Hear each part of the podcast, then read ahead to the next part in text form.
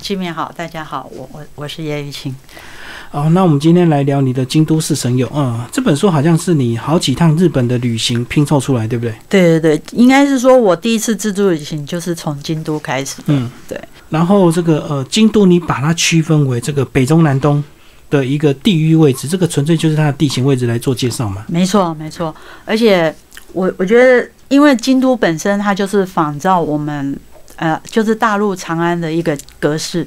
那长安的格式就是我们熟知的左青龙右白虎，然后那个南朱雀北玄武。所以我基本上就用这样四个方位来帮帮京都做一个分分门别类的介绍。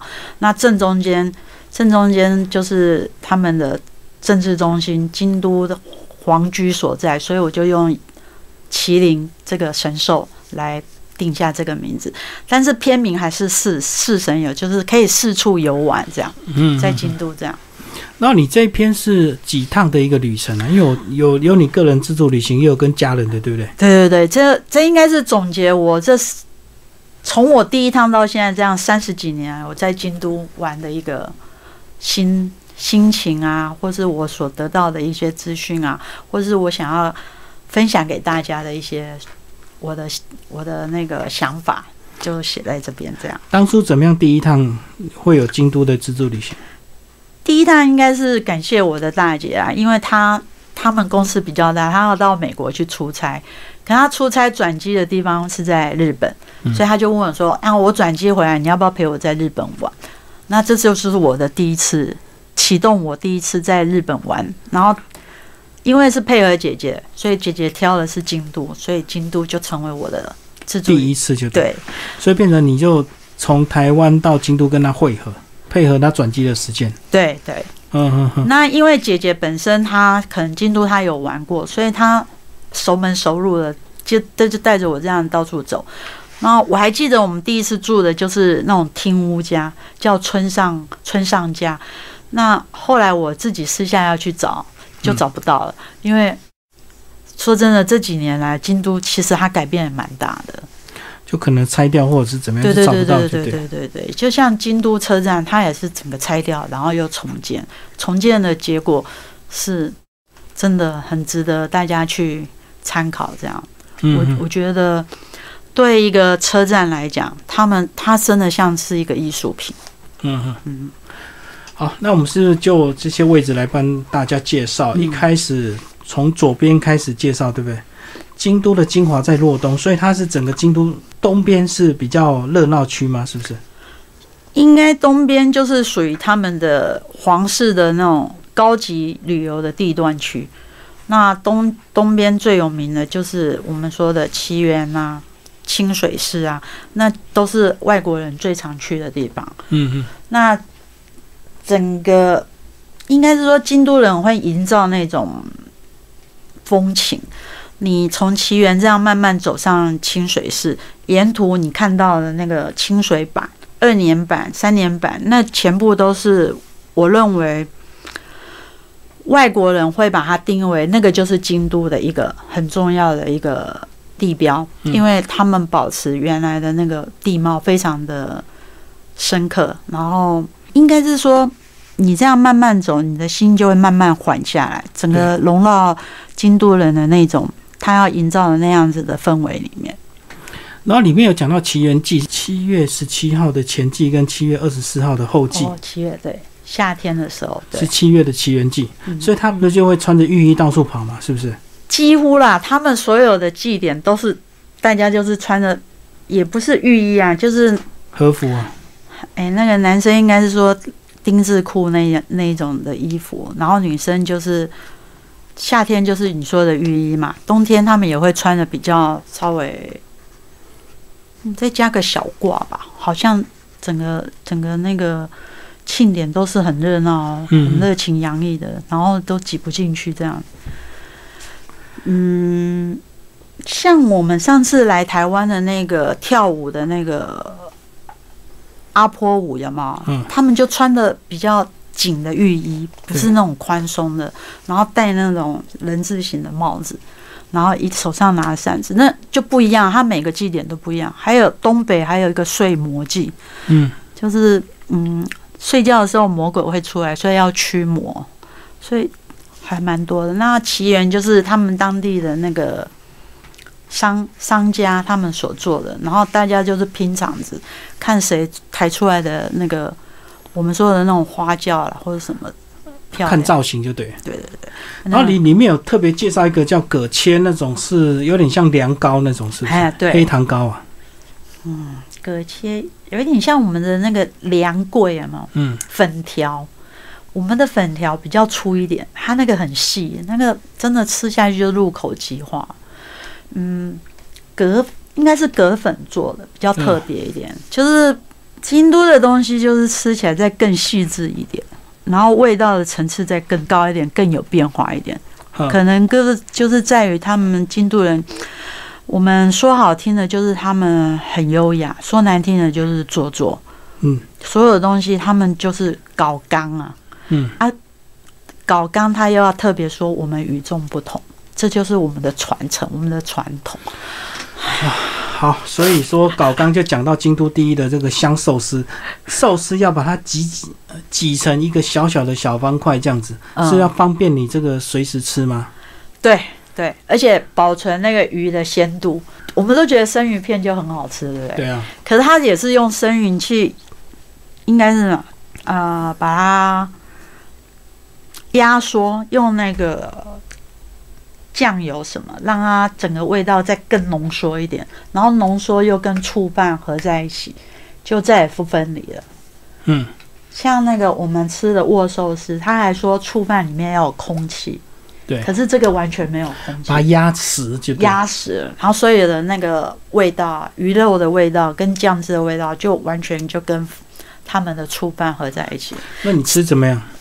哎、我吃了我会上瘾，哎，我不知道，可是姑姑他们吃都说还好，嗯，可是我吃了真的很想再吃，就很紧密的寿司那种就是不便宜，那那真一小条，一小条也要三四千呢。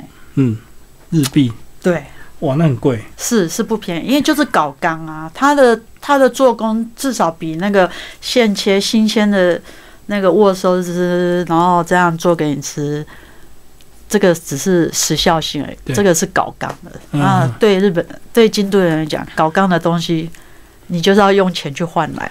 然后外面又有很多包装，这样子哎，对，包装的很漂亮。是没错，好，我们来介绍清水寺啊，嗯清水寺就是起源旁边嘛。对。其你要说在旁边，其实还还是要走一段路，要走上走上坡去。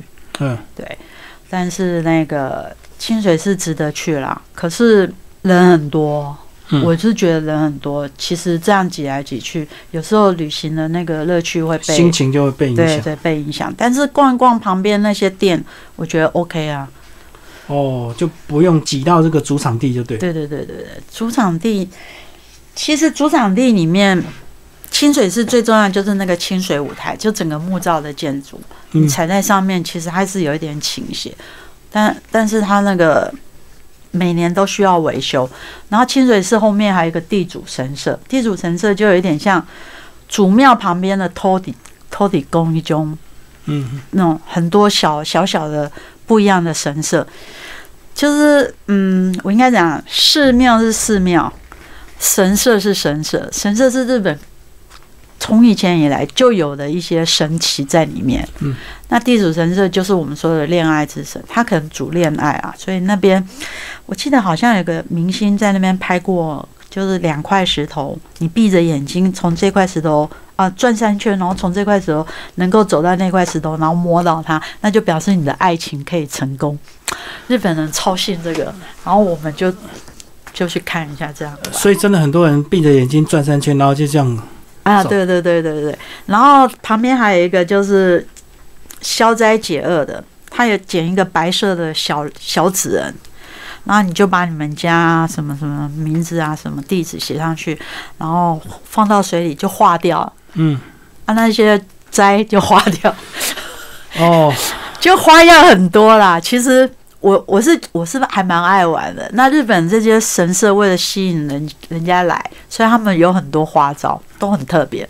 他比如说地主神社旁边还卖一个恋爱症候群的那个药包，嗯，就是那个你吃了，你可以预防你失恋啊、苦恋啊，或者什么一大堆，或者就很多小玩意就对，所以应该说他们脑袋转的很快。就生生意人嘛，对，对啊，包括什么白色情人节好像也是从日对啊，本发展出来的。对对对对对，就是情人节。之后再来一个白对女生送男生嘛，然后三月之后就变成男生回送女生，白色是这样吗？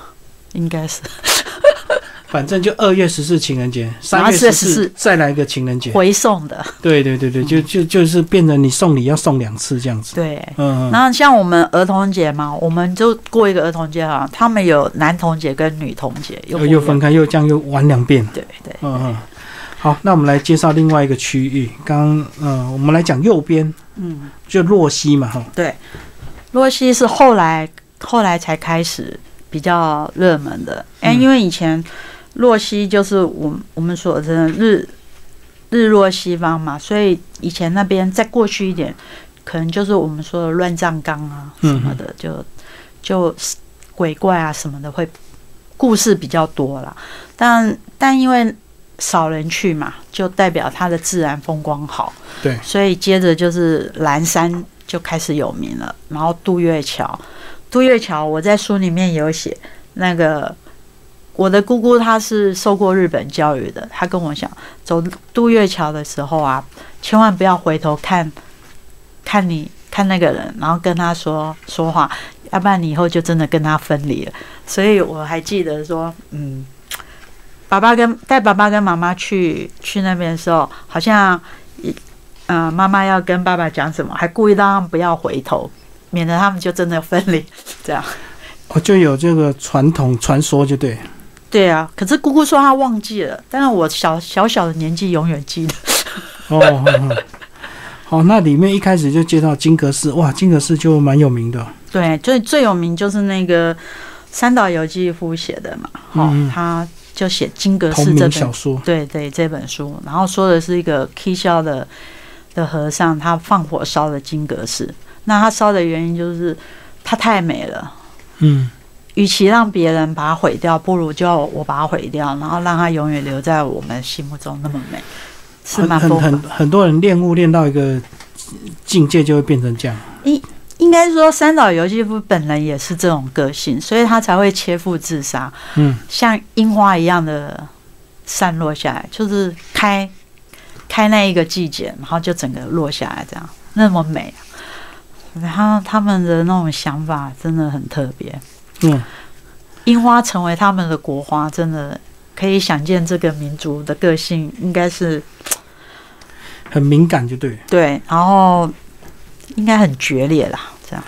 对，里面真的还介绍呃蛮多这个自然风光的哈。嗯，这个在里面这个呃，其实配的照片也蛮多的。刚刚的洛东就完全不一样。嗯，对，它比较属于大自然。那洛东就是属于比较那个京都人。塑造出来的那种风情，那种一个是自然的，一个是人为的，但是都很特别，都是代表着京都啦，应该这样说。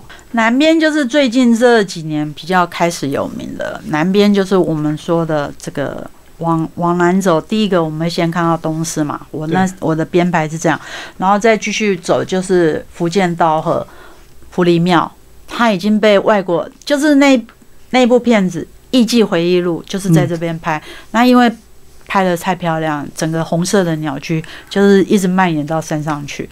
那我为了探究这个鸟居到底有有多长，所以我就爬了这一趟山，这样来来回回走了快两三个小时，的确很需要体力。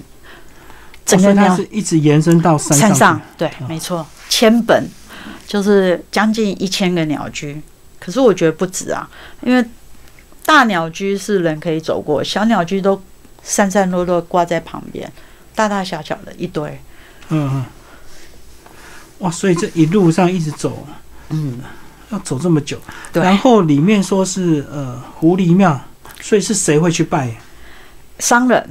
嗯。他主要就是拜让生意兴隆的，管管钱的狐狸就。嘴巴咬着钥匙，它就是开启财富的钥匙。嗯，那像他们，他们也会有祭典，就是播种的时候，其实那个稻鹤你有吃过吗？就是那个我们吃寿司里面豆皮寿司有吗？嗯，它那个就是他们的那个样子出来，就是捆捆捆米的那个竹包的做的那个样子，所以我们就会有豆皮寿司这个形状出来。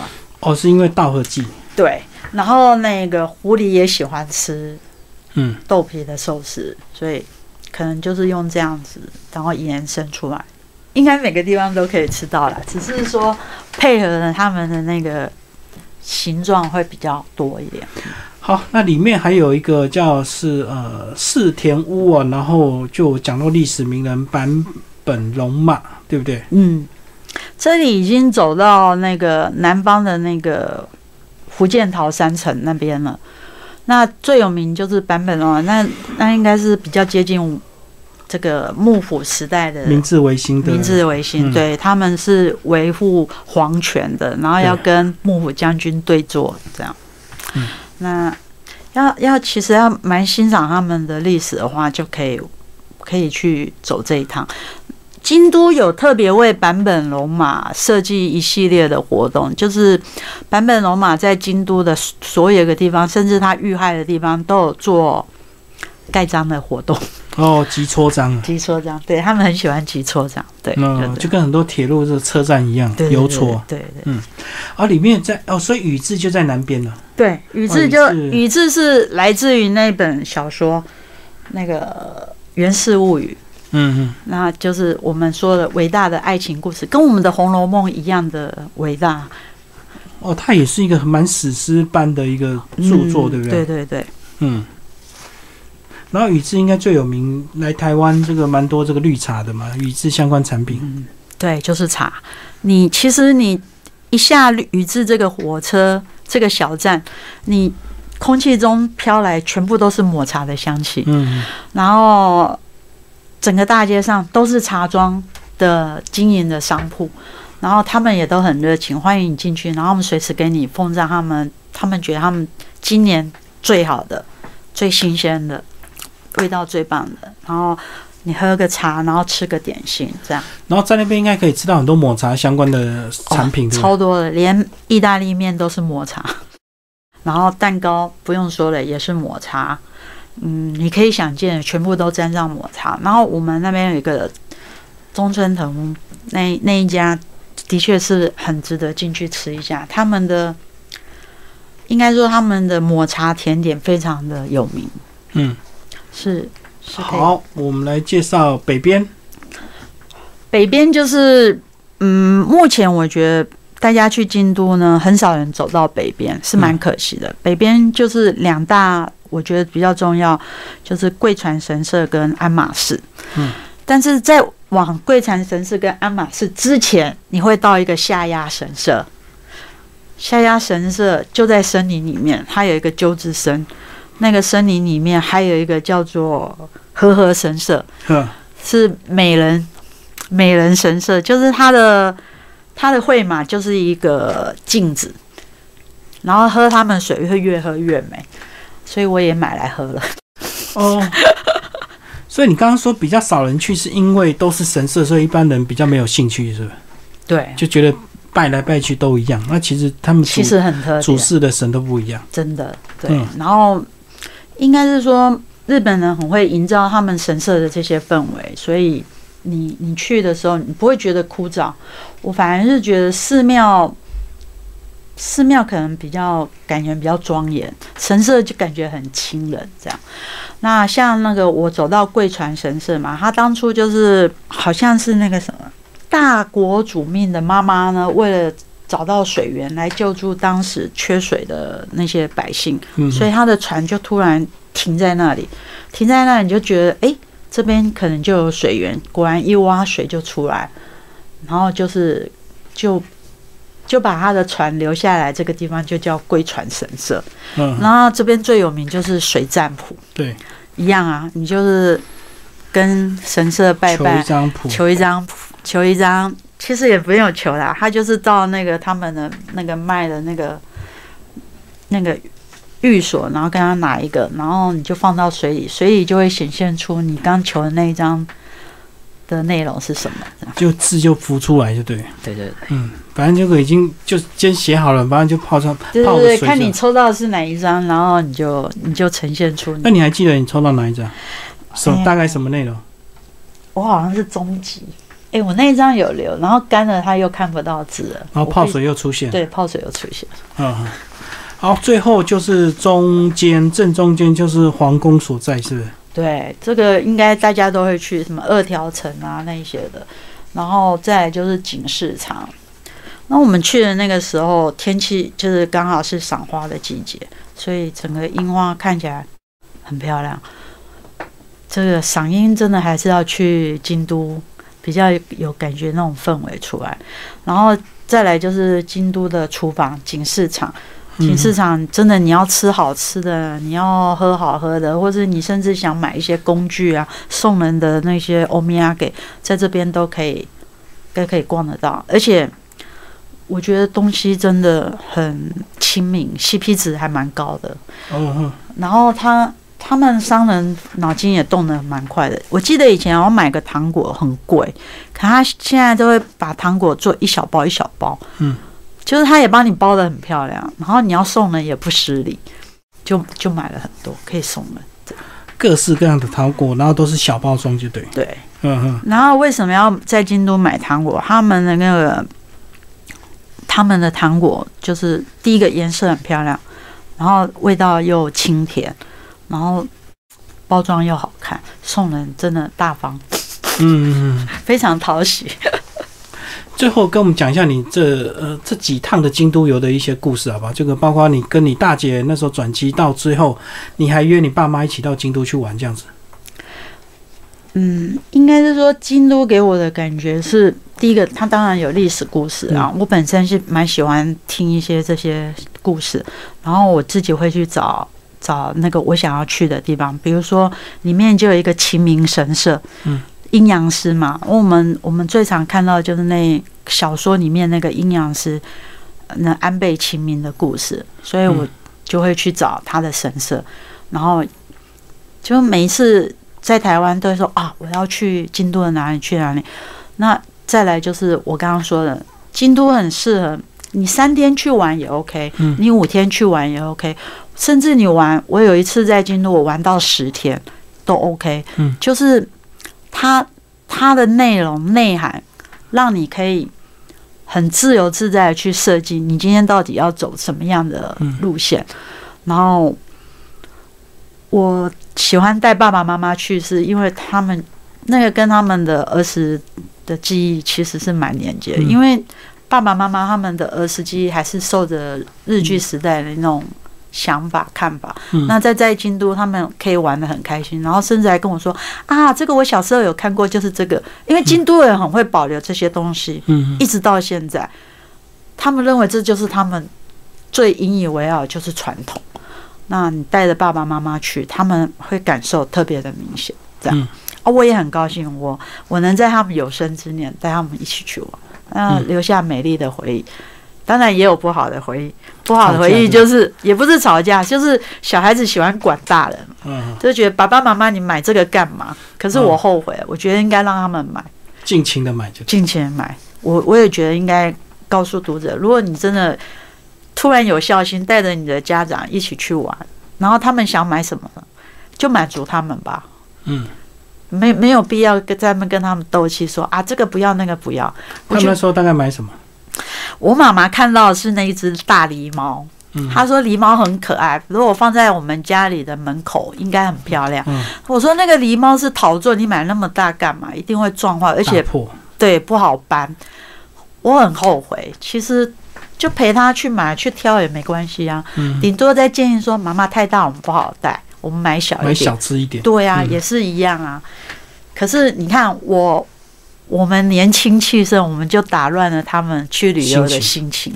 是，其实还是我们觉得我们孝顺，可是对在整个相处过程中，我觉得还是不够不够体贴。太过强势就对。对因为整个行程都是你们在安排，就变成你们就觉得你们要听我们的，对，觉得怎么样比较好，就你决定。对对对，其实是我应该换个立场，是既然要带他们，他们带他们出来玩，就要以他们立场，当然，嗯、对，这个，哎，真的是人走之后才会去回忆这个，实在是。除了狸猫还有什么？那你爸有特别要卖什么？我爸爸反而没有，我爸爸的个性就是你们喜欢他掏钱就对了。嗯嗯嗯，对他，反而是我跟妈妈比较多互动，也不是冲突啊，就互动会比较多。然后妈妈因为她是比较道地的台湾人，她一定要吃到米饭。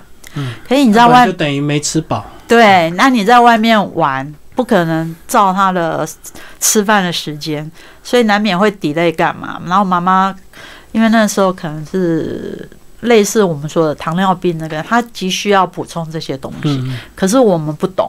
哦，我懂你，你们就会觉得逛完之后再吃就好，对对对，等一下就他带你有他有实际的需求。对，嗯，但是我是觉得说，我如果再多体贴一点，这些都不会是我旅行上会出现的状况。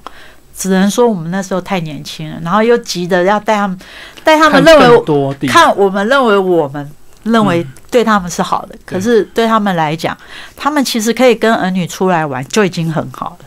嗯，对他们不会在意说你让他看到什么什么，他觉得你陪着他就已经很好。我是觉得心态上我们稍微改变一下，或许就会就不会有那么多我说的这种冲突啦。这样所以他们看到就是走走看看就好了。那你们就会觉得是这个不一样，一定要看到这一间，然后这一间不一样，就一直看一直看对，对对对，就没有顾虑到他们需要的一些时间啊，或者是怎么体力上的安排，就嗯、对。对没错没错。嗯，我我后来就后来我就是会陪着姑姑们去玩，我就会特别注意到这些，比如说我走太快。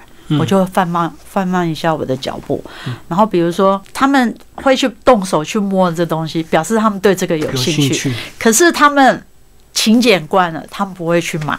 嗯嗯，那我可能就。对我可能就会偷偷的说，偷偷的说，哎、这个我想吃，其实我未必想吃。为了他们，对像姑姑他们会去摸一个这么大一个草莓，嗯，可是草莓这么大，在日本很贵，他们可能就会放下来就就走了。嗯然后我就说：“哎、姑姑，我很想吃这个草莓。”我现在就学会了，就是有些事情就是用这种方式，就我来，然后他们就可以。因为你说要买给他，他们一定舍不得，他们说不用了，看看就好。对如果说你想吃，他说哦，那他就会觉得啊那就顺便 买。对对对，没错，心态他们就会比较释怀一点。对，没错，嗯，所以这也是一个跟长辈相处的一个机会，因为而且日本很蛮适合带长辈去的，是蛮适合。但是在陪伴的过程就要多一些体体贴，因为毕竟日本消费还是比较高，所以很多老人家去玩，东看西看，什么东西都舍不得买，什么东西都舍不得吃，嗯，所以就是要像你刚刚讲，有一点心机，有点技巧，也不是技巧啦，应该是说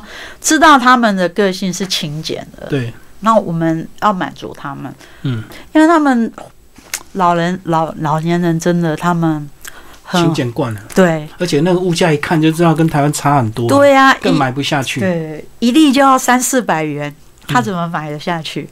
可是你说你要吃，他们就会说哦，好了，那就去买这样。对啊，包括我们刚刚讲那个小小一条寿司挤在一起，然后三四千块日币，哇，那台币一千块谁吃得下去啊？对不对？便利商店 那个寿司一个才三十五块、四十块而已。可是嗯，对，真的不一样，还是有不一样。对。好，今天非常谢谢叶玉清老师为大家介绍。